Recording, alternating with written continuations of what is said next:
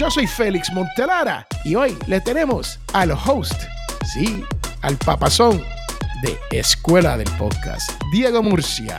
Hola, buenas tardes, buenos días, buenas noches, donde quiera que nos esté escuchando. Gracias por esa presentación, Félix. Papazón. no sé de dónde me salió eso del papazón. Ok, mientras no me digas papacito y no me obligues a tener que llevarte flores y chocolates, todo está bien. Ah, ve, ve cómo tú te pones, ve cómo te pones, tío. A mí no me molesta nada de eso.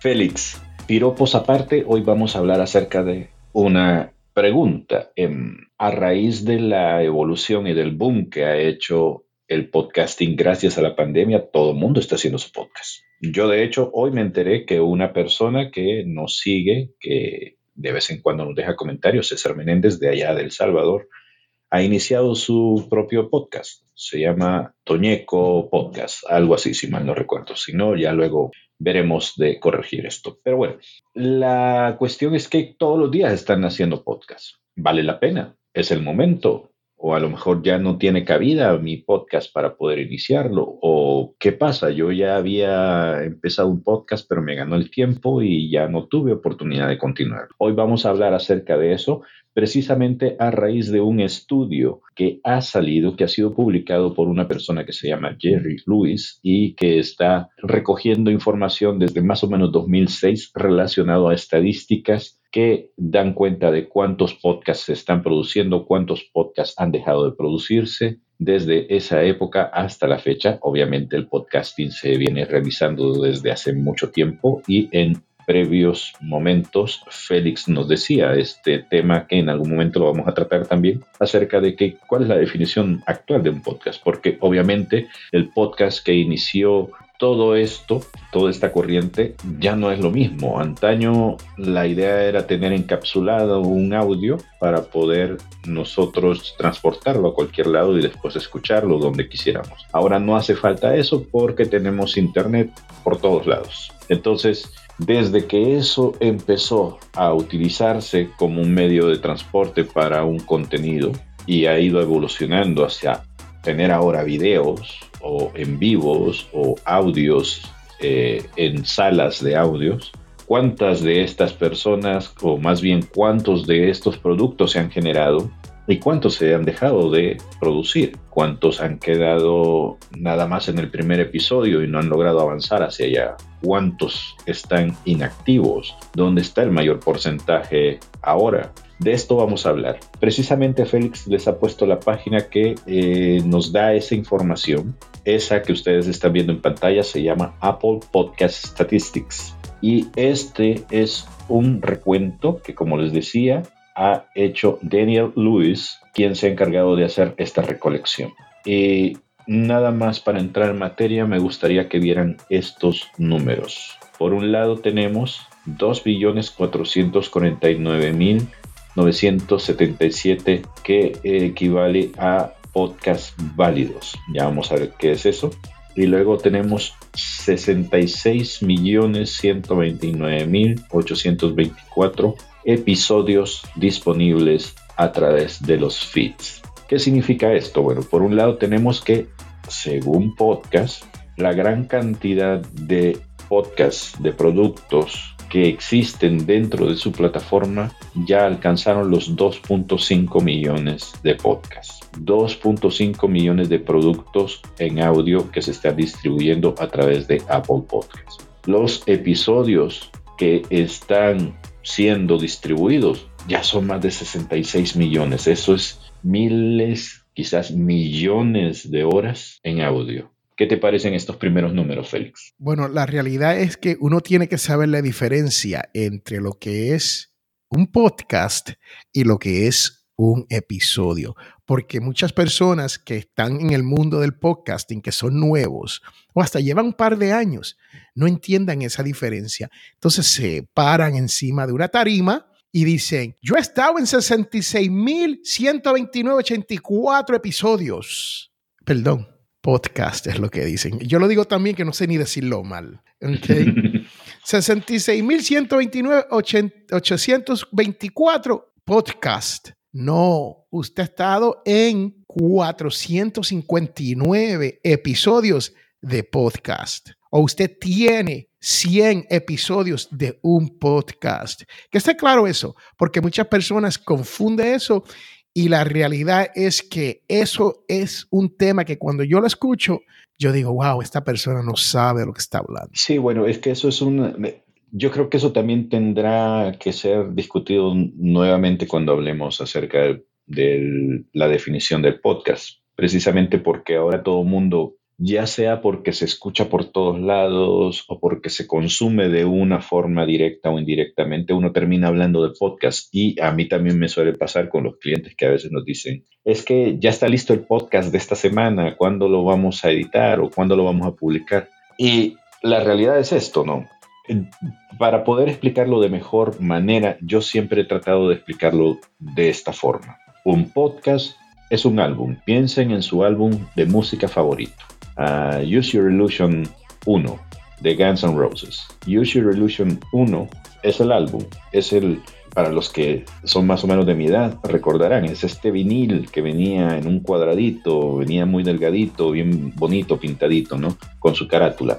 Las canciones que vienen dentro de ese álbum, para mí, vienen a ser los episodios del podcast, mientras que el estuche, el vinil, es el podcast para poder hacer una diferenciación muy sencilla de esto. Entonces, estos números que nos están mostrando que para, para Apple existen 2.5 millones de viniles, pero estos viniles pueden tener 66 millones y pico de canciones.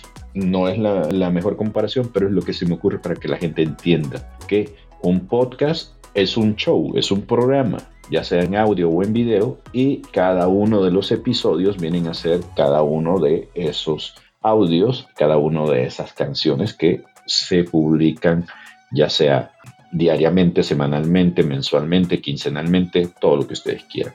A eso se refieren estos números.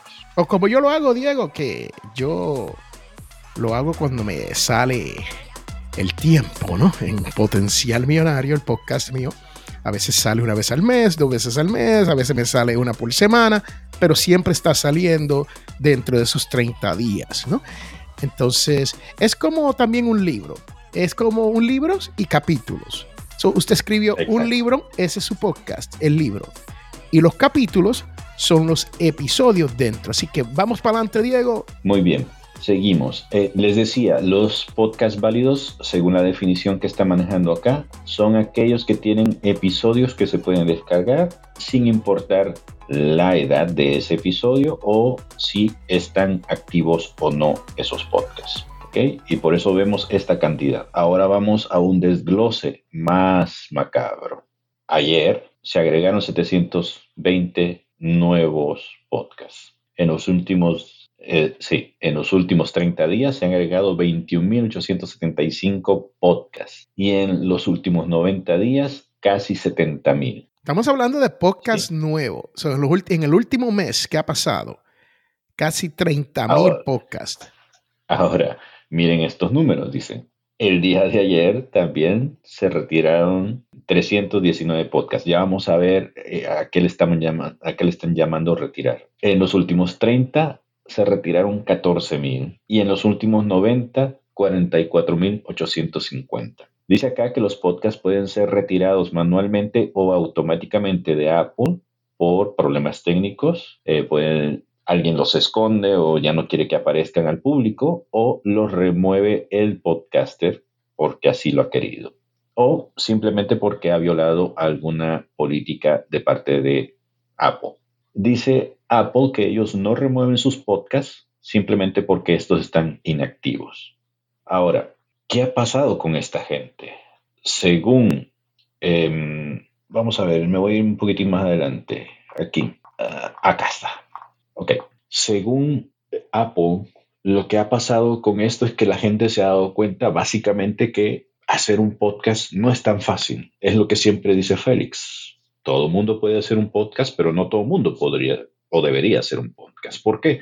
Porque esto es como un matrimonio, como digo yo. Esto requiere de compromiso, de tiempo, de cariño, de contar con las ganas de querer hacer este producto. Porque créanlo o no, el hecho de tener un show, el hecho de mandar a las redes ese producto toma bastante tiempo, toma bastante trabajo. Félix, por ejemplo, ¿cuánto, cuánto sueles tú tener de tiempo trabajando un episodio nuestro una vez que lo terminamos? Bueno, comenzamos a la una de la tarde todos los viernes y le damos no más de media hora, a veces nos, nos pasamos unos minutos, pero después yo no termino hasta las cinco de la tarde entre la edición y ponerlo en el internet, en Facebook y todo. Sí se puede automatizar el sistema de ponerlo en los diferentes sitios y eso me ahorraría unos 15, 20 o 30 minutos, ¿no? Pero sí para editar el programa nos tardamos hasta tres horas y es media hora de trabajo. De, de, lo que se conoce como raw audio. Y esa es una de las cosas, miren, yo no porque Félix esté acá, pero es la forma en que trabajamos. Nosotros conocemos a otras personas que dicen editar sus audios, pero en realidad lo único que hacen es ponerle filtros, de repente poner un fondo musical y cositas así. Yo sé que cuando Félix dice voy a editar para tener un producto que es lo que nos ha ganado a nosotros, clientes satisfechos y clientes internacionales, él y yo ponemos todo el empeño posible no solamente quitamos ruido de fondo, cuando usted me ve a mí en vivo diciendo, ah, eh, esas cosas suelen desaparecer porque tratamos de tener lo más limpio posible ese audio.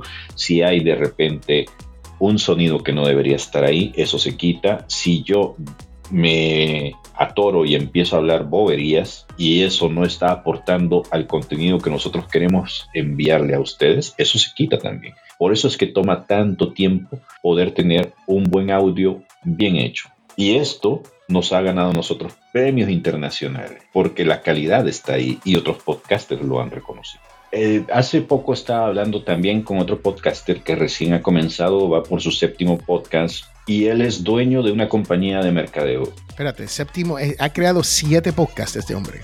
Su séptimo episodio de su podcast. Y él está batallando. Y eso que él tiene un equipo que le maneja él la cámara, que le edita el audio y que le ayuda con los guiones. Nosotros somos un equipo bien reducido y por lo general no intervienen hasta que después de que nos vayamos de aquí, Félix empieza a distribuir tareas. Si ustedes van comenzando, se van a dar cuenta de que en algún momento todo ese trabajo van a tener que delegarlo, van a tener que buscar a personas como nosotros que les puedan ayudar a resolver mm, con mayor rapidez el flujo de trabajo y de creación de contenidos que ustedes están realizando.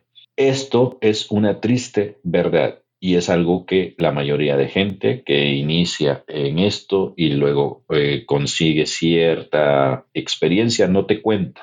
Es algo que, por desgracia, es algo con lo que todo mundo carga, es una cruz que llevamos a cuesta todos.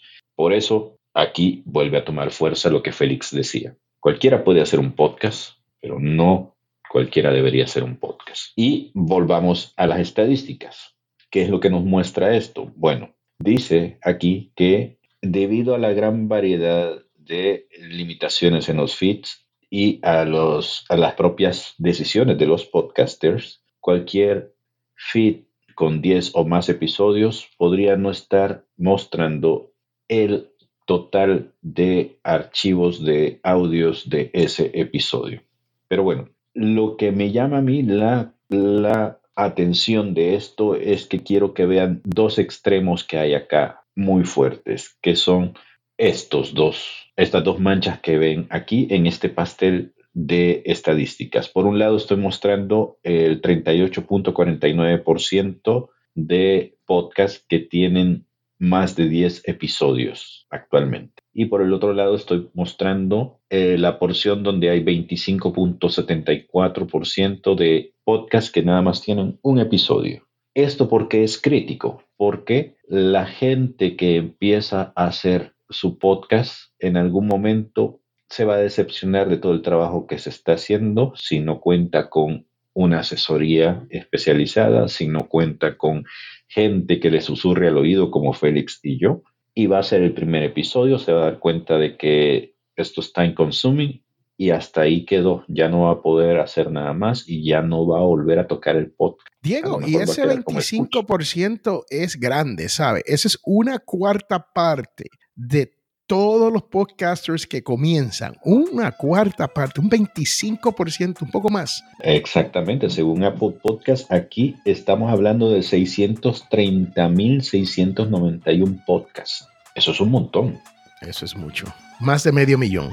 Y por el otro lado, la gente que alcanza a hacer 10 episodios, es decir, dijo, le voy a dar con todo, no importa, allá voy. Son 942.935 el que representa una tercera parte.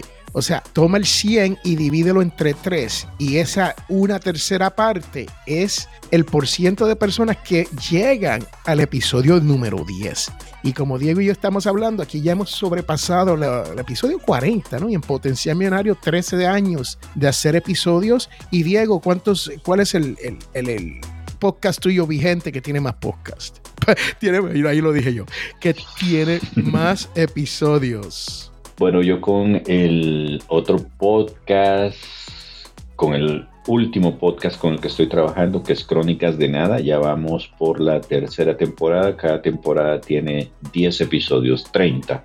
30 es lo que, lo que llevamos ahorita. El anterior a ese, llegamos a 35, si mal no recuerdo. Y Diego, ¿qué más hay aquí? ¿Qué más nos dice Apple sobre estas estadísticas? Yo veo otros cuatro o cinco colores. ¿Qué es lo que nos está demostrando eso, lo demás? Bueno, aquí eh, el, otro rango que nos muestran acá es que un 10% de las personas logran llegar hasta el 2%, hasta dos episodios, un 6 a 6.34 llegan hasta 3 episodios, un 8% llegan de 4 a 5, un 5.9 llegan a ser de 6 a 7 y un 4.5 llegan a ser entre 8 y 9 episodios. Básicamente lo que están aquí queriendo decir es que si de verdad te quieres meter a esto del podcasting, esta no es una carrera corta. Esto es algo de largo aliento, sobre todo si ustedes escuchan podcasts como los de Joe Rogan, Pat Flynn o quién es de los famosos aquí, Melvin, a Robert Sasuke, Félix Montelara. Wow, wow, que esos son nombres grandes, ¿sabes? Toda esta gente viene haciendo podcast desde hace ratos, desde hace años. Y los frutos que uno va a obtener gracias a la exposición que te da el podcasting no van a llegar, a menos que seas muy bueno haciendo lo que estás haciendo o pagues publicidad, no van a llegar de inmediato. De hecho, una de las cosas que, que les estaba mencionando con este amigo que va por su séptimo episodio y que es dueño de una empresa de marketing. Ellos pagaron publicidad para poder expander el alcance del podcast y está ocurriendo una cosa muy curiosa. Ellos publican sus episodios que son hechos en video en YouTube y en Spotify y a partir de ahí se, se traslada su feed para otros lados, ¿no? Pero las estadísticas que me mostró son bien curiosas. Mientras que en YouTube desde el día 1 empezó a crecer su audiencia y de hecho ya tienen muchos suscriptores, ya van por 128. En Spotify las escuchas vinieron de arriba hacia abajo y tiene como 16 suscriptores. Entonces, ese contraste está bien interesante porque lo que puede ser bueno para un medio no necesariamente es bueno para otro medio. Y sí es cierto, van cometiendo diferentes errores. Ya yo tuve esta semana una primera sentada con ellos para poder decirles de algunas cosas que debían afinar para poder dar un mejor producto a, sus clientes. Porque obviamente esto lo está pensando esta persona como una forma de poder exponer los servicios que su empresa tiene a un sector de la población que él hasta ahorita no veía como potencial. Pero al ver que la pandemia hizo de esto un boom, él quiere estar ahí también, con miras a que en algún momento sea un canal que le puede ofrecer a futuros clientes. Entonces a lo que voy con esto es lo que les decía con Félix. Esto es una carrera de largo aliento. No vas a ver frutos tan pronto. Vas a tener que invertir. Y si vas tropezando desde el principio, no vas a llegar ni al tercer episodio. ¿Por qué? Porque no contaste con la asesoría, no sabías qué equipo comprar, no sabías cómo responder a las preguntas más sencillas como vale la pena a estas alturas meterme o no al, al ruedo del podcast. Yo personalmente creo que sí vale la pena. ¿Por qué? Por una simple y sencilla razón. Hoy, a diferencia de cuando yo empecé, que fue hace más o menos unos 10 años con esto del podcasting, hay más recursos para saber que lo que estoy haciendo puede ser mejorado o puede subir de nivel. Y hay gente como Félix o como yo disponibles para poder hacer este tipo de preguntas. Hace 10 años no las no la sabía y nosotros tuvimos que aprender a palos es la misma palabra que, que yo iba a utilizar, es a palos, porque uno, uno aprende por los errores y cuando uno cae, cae duro y uno comete unos errores que, que a veces uno no se puede ni recuperar de ello. Diego, enséñame la estadística más importante que hay aquí, que es la de cuántos podcasts hay y cuántos están inactivos. Y nos vamos con eso, pero les quiero recordar que Diego y yo estamos disponibles para usted. Si tú quieres mejorar tu podcast, si tú quieres ese es el tema principal en el cual yo me dedico a hablar en público cuando yo me trepo en tarima. Si tú quieres crecer tu podcast, eso es cuando entonces tú tienes que hablar con alguien como Diego o yo para que ese podcast crezca. Tenemos aquí evidencia que no la podemos hacer pública, pero una vez usted se convierte en cliente, nosotros le demostramos eh, el éxito que han tenido algunos de estos clientes que llegan con 20 downloads por mes, 10 downloads por mes y terminan saliendo de nosotros con 10 mil downloads por mes, 5 mil downloads por mes. Y es interesante ese crecimiento y de esos que estamos hablando aquí. Y recuerden, lo otro que le quiero recordar es que los Latin Podcast Awards estamos abiertos para el registro. Si usted es un podcaster y nunca ha competido en los Latin Podcast Awards o ya ha competido y quiere regresar, esta es la mejor manera, la, la, manera más barata, la manera más efectiva en cuanto a dinero para crecer tu podcast. Porque ahí es donde usted se da a conocer, gane o no gane. Que lo importante es participar, ser nominado y estar en carrera como uno de los mejores podcasts del mundo. Diego, enséñame el total de podcasts que están disponibles y el total que se han comenzado y se han dejado de hacer. Ok, aquí estamos viendo justo ahora los que están disponibles. Casi 2.5 millones de podcasts. Con 66 millones de, de episodios. ¿Y cuántos están al día? Los activos ah, en los últimos 90 días son 1.946.806 casi 600 mil, más de medio millón de podcasts no están activos en los últimos 90 días. Ahora, hay que explicar que hay veces que usted hace series, ¿no? Y si usted hace una serie, eso cae bajo de esta definición. Usted hace un podcast donde es de terror o de crimen y usted dice, voy a hacer una, solamente tres temporadas de esto o dos temporadas o una serie de ocho episodios esos caen bajo esto, pero esos que de esos 600 mil, eso es un menos de un por ciento de eso. La mayoría de estos podcasts han hecho el famoso pod fade, que es cuando dejan de hacer el podcast y no le dicen a nadie. Bueno, ha sido un placer estar aquí con ustedes en estos últimos seis meses, o un año, o trece años, y ya no lo vamos a hacer más. No, sino no nos da tiempo, no lo hacemos más y se acabó. Mira, también esto está interesante. Aquí dice la última actividad según Windows. No, perdón, según la ventana de última actividad. Este total de 898.419 podcasts estuvieron activos hace un año o dos años. Ahí está la mayor cantidad de gente que dijo,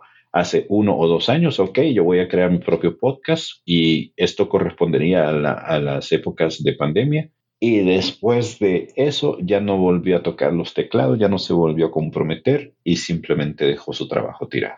O sea que de los 2.5 millones, solamente diríamos que un millón, 1.2 todavía, después de dos años, están activos. O sea que es, eso es menos de un 50% para usted que está escuchando y sabe de matemática. Y si tengo mi matemática mal, escríbanos y corríjame a info arroba escuela del podcast.com.